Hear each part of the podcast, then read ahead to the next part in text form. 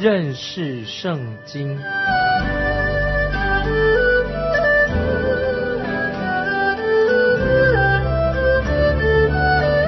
认识上帝的话，把上帝的话带到全世界。本节目是由认识圣经机构和环球广播电台联合制作，欢迎收听。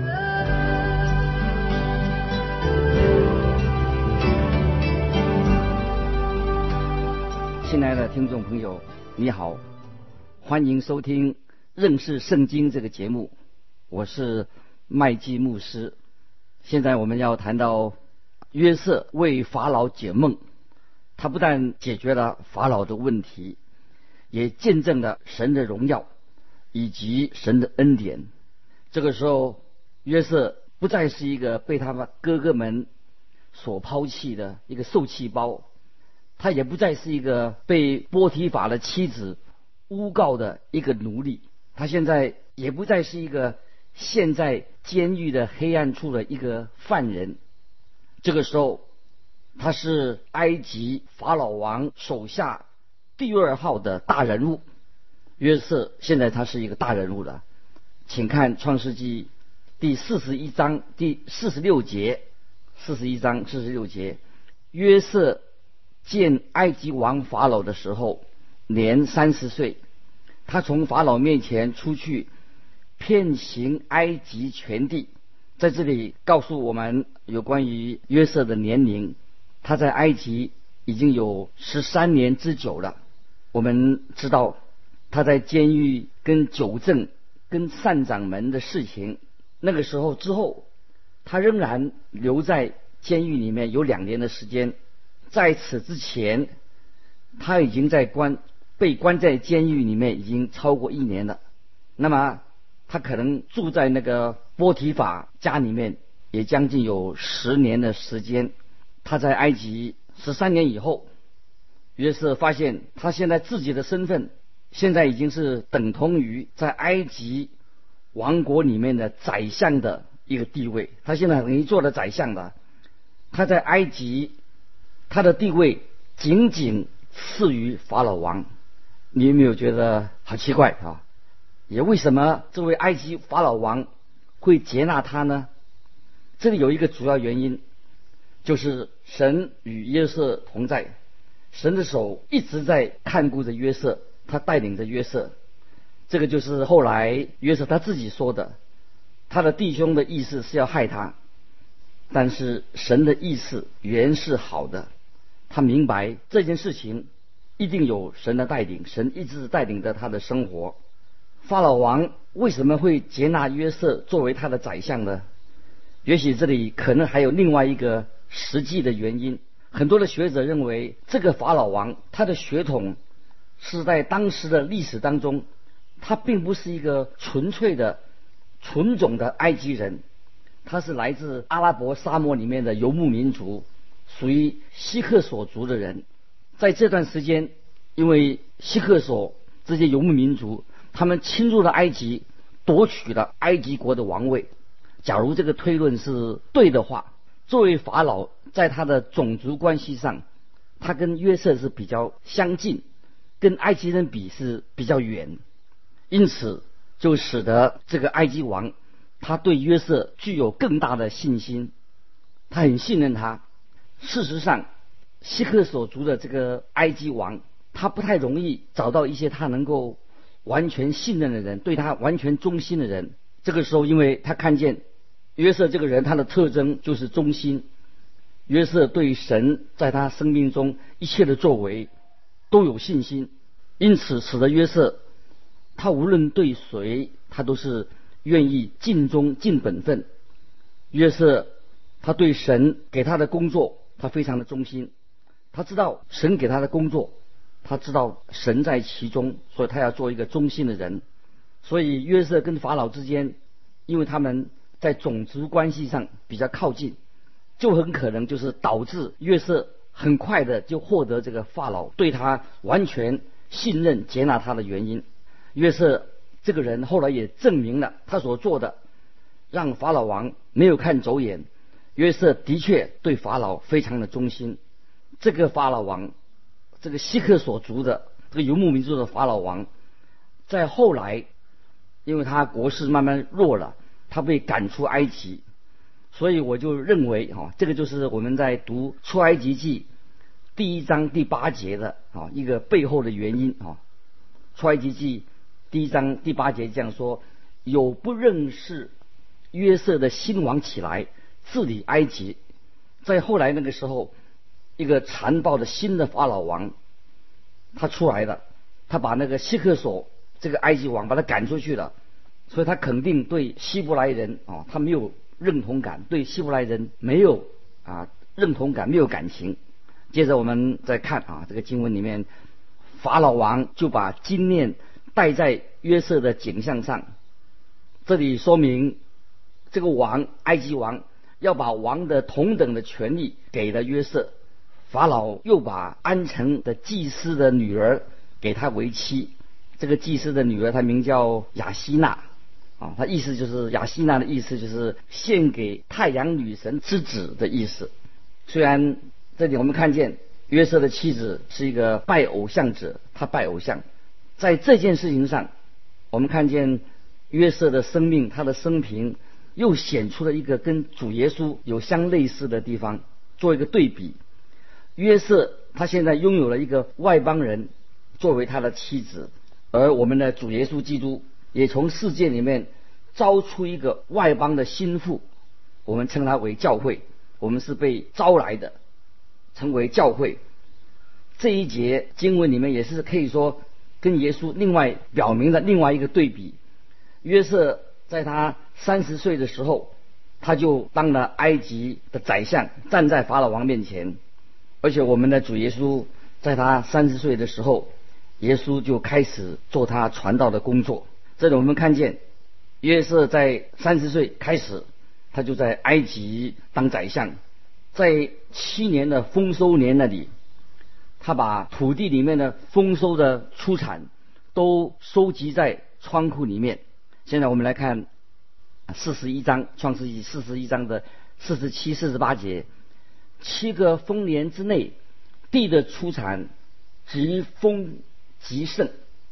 约瑟纪念埃及地七个丰年一切的粮食，把粮食积存在各城里，各城周围田地的粮食都积存在本城里。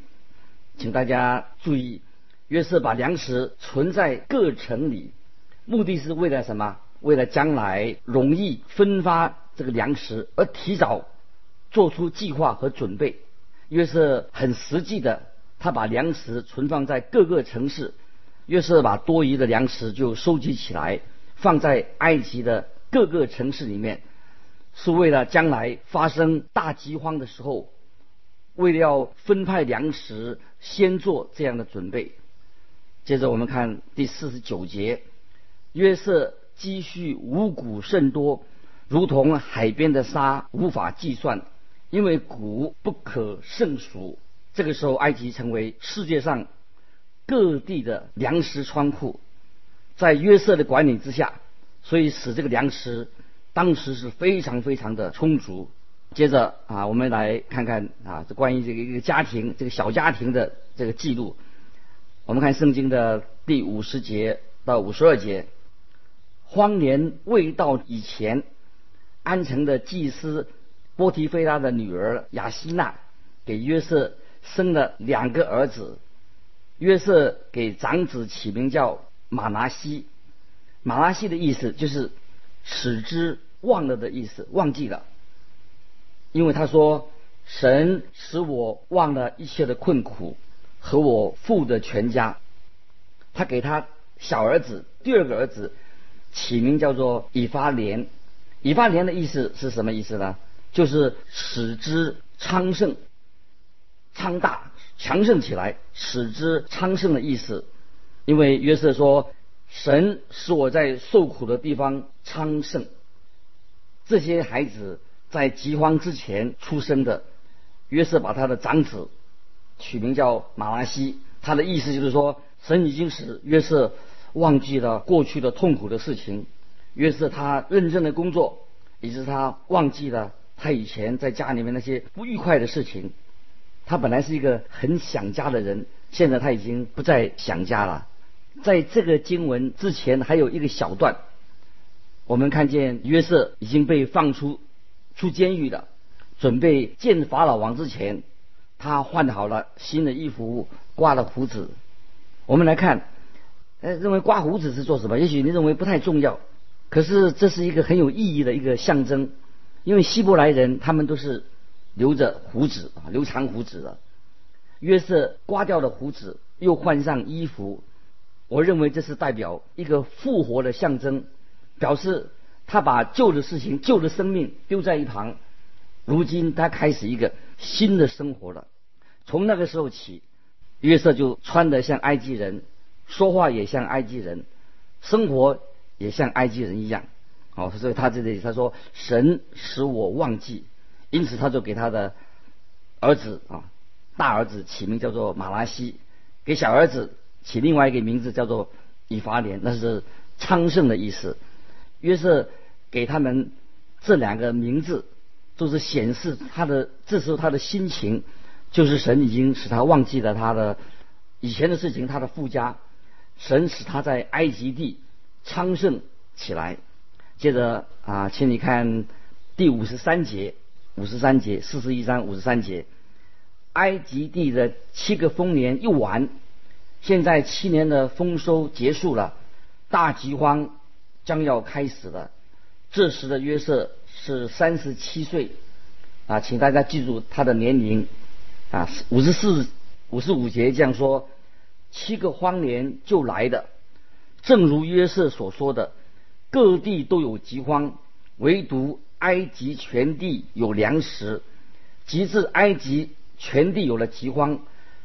众民向法老哀求粮食，法老对他们说：“你们往约瑟那里去，凡他所说的，你们都要做。”就在这个时候，只有约瑟他是管理粮食，他有粮食。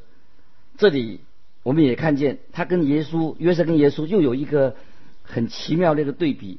主耶稣自己说：“我是生命的粮。”耶稣说：“我是生命的粮。”那么第五十六、五十七节，这个时候饥荒遍满了天下，约瑟就开着各处的仓，跳粮的人跳粮给埃及人，在埃及地饥荒甚大，各地的人都往埃及去，到约瑟那里抵粮，因为天下的饥荒甚大，当时的饥荒可以说是全球性的。范围非常的大，所以在约瑟的生命当中，像戏剧化的一个真相，现在就要一幕一幕的揭开了。在饥荒中，我们看见神如何借着约瑟的手，保存了他自己的民族、他的国家，以及神如何把雅各和他的众子搬迁到埃及来。当约瑟还在监狱、在牢里面的时候，他从未预期到将有什么事情会发生。可是约瑟他对神有信心，他信靠神，因为他对神有信心，所以他常常表现了有非常积极和乐观的性格。这个实在很不容易。坦白说哈，我也希望我对神的信心可以大到在。任何状况之下，无论发生了什么事情，我还是很乐观啊。可是我觉得我自己啊啊不是一个信心很大的人啊。我想今天啊，我们大多数人大概也是这个样子吧。这个时候，约瑟他站在一个很独特的地位上。当饥荒遍及全世界的时候，全世界的人都要来到埃及，要换取粮食。请大家，你猜猜看。有谁要来的？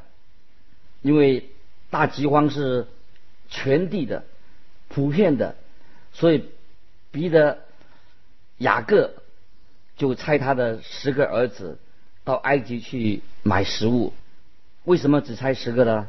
想想看啊，因为为什么他不猜他的小儿子最小的儿子便雅敏呢一起去呢？因为雅各这个时候他不能再失去他的小儿子卞雅敏了，因为再失去了卞雅敏，等于是会要了他的命。这个时候我们看啊，约瑟要知道他的兄弟来了，约瑟认得他的兄弟，他的兄弟却不认得他，为什么呢？有几个原因。第一个原因，他们以为约瑟早就已经死了，因此他们没有想到啊就要去找他。他们做梦没有也没有想到说再会看见约瑟这个人。可是约瑟却估计说他会见到他们。第二个原因，我们都知道，好多年已经过去了。当他的哥哥们出卖约瑟的时候，那个时候约瑟才十七岁，现在他已经。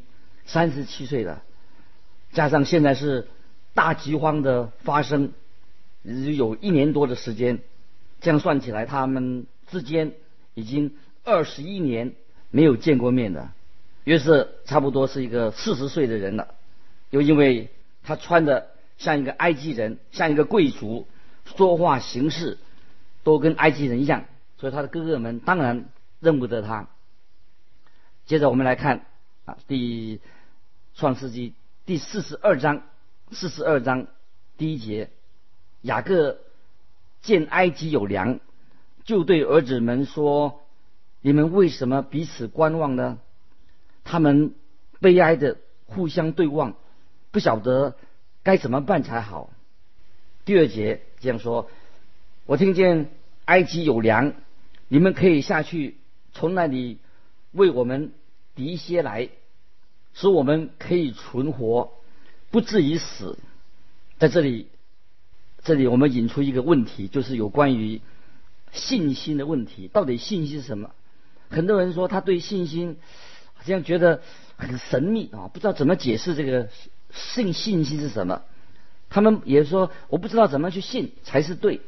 我曾对一个一位一个不愿意信耶稣的一个人传福音，他的理由就是这样说。我如何去信呢？我不知道怎么信，请注意，雅各他是怎么信？他怎么样用他的信心？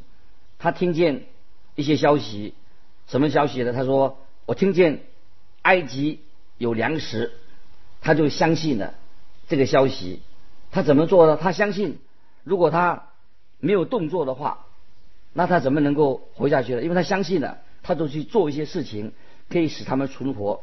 因此，他因着信。”他就做出一个行动来，他说：“你们可以下去，从那里为我敌些来，使我们可以存活，不至于死。”亲爱的听众朋友，这个就是我们所谓的得到蒙恩、得到救恩的一个信心了。有些人问说：“我怎么样去相信耶稣呢？”你看，雅各他不是站在十个儿子面前说：“哎，我听见埃及有粮食。”可是我怎么去相信这个消息呢？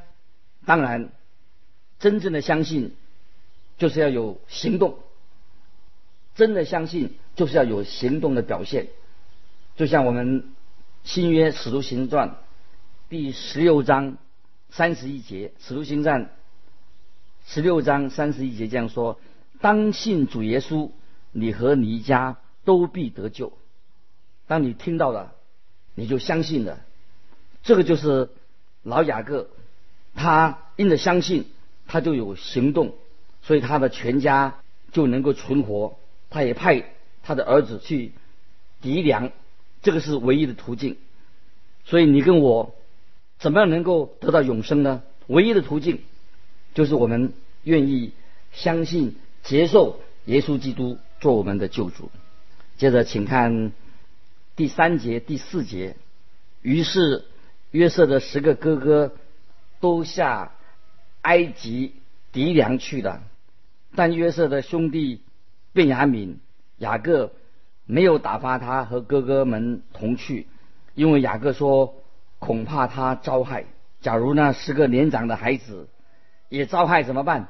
其中一个原因可能是哦，他们年纪比较大哦，雅各对他们比较放心。不过对雅各来说，万一失去了他们，这个十个哥哥出了事情，也不至于像失去那个小儿子卞雅敏那么让他心痛。所以卞雅敏和约瑟，因为为什么都是他最爱的妻子拉杰所生的孩子。拉杰是雅各最爱的妻子，现在他就把十个大儿子拆去，拆到埃及去，只留下小儿子卞雅敏来陪他。现在我们请大家看第五节，第五节，来敌粮的人中有以色列的儿子们，因为迦南地也有饥荒。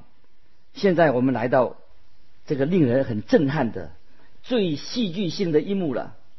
我们看第六节经文第六节，当时治理埃及地的是约瑟，跳粮给那地众民的就是他。约瑟的哥哥们来的，脸伏于地，向他下拜。约瑟正在等着他的哥哥们。约瑟知道他们一定会来的，在全世界各地有人居住的地方，都派代表来到埃及他那里，因为大饥荒是全球性的，所以约瑟他等着，看呐。那十个人，他的哥哥们果然来了，他们就跪在他面前，脸伏于地，向他下拜。你想他会有什么样的感觉呢？这里是不是就就是应验了约瑟在他年轻的时候他所做过的梦？你还记不记得圣经里面说，在约瑟年轻的时候，他梦到所有的河捆向他的河捆下拜。其他的河捆向约瑟的河捆下拜，这个事情今天就看到应验了。他所有的哥哥们都在他面前向他下拜。我们看第七、第八节，约瑟看见他哥哥们，就认得他们，却装作生人，向他们说些严厉话，问他们说：“你们从哪里来？”他们说：“我们从迦南地。”来敌粮，约瑟认得他哥哥们，他们却不认得他。你知道为什么约瑟要这样严厉的对待他们吗？他正要试验他们。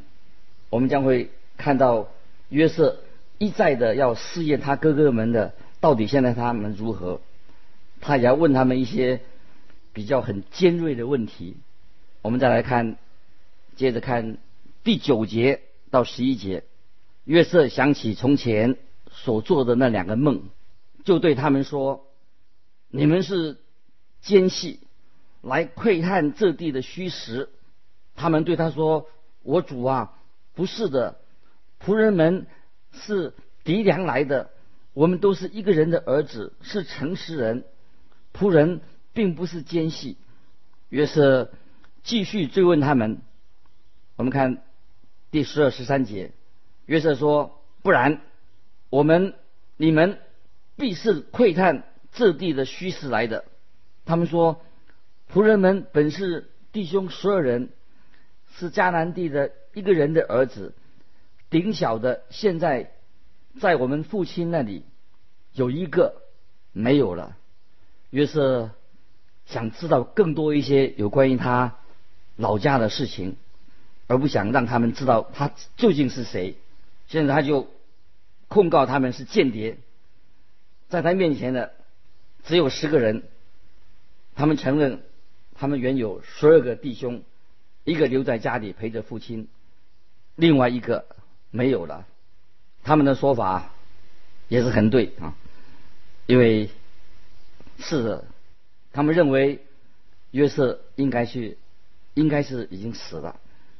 没想到约瑟竟然站在他们的眼前，亲爱的听众朋友，这个故事啊会继续下去很长，因为时间的关系啊，欢迎你继续收听我们这个节目啊，我也祷告神啊，使你成为一个像约瑟一样有智慧、有爱心、有信心的人，并且愿意靠着主耶稣来带领我们。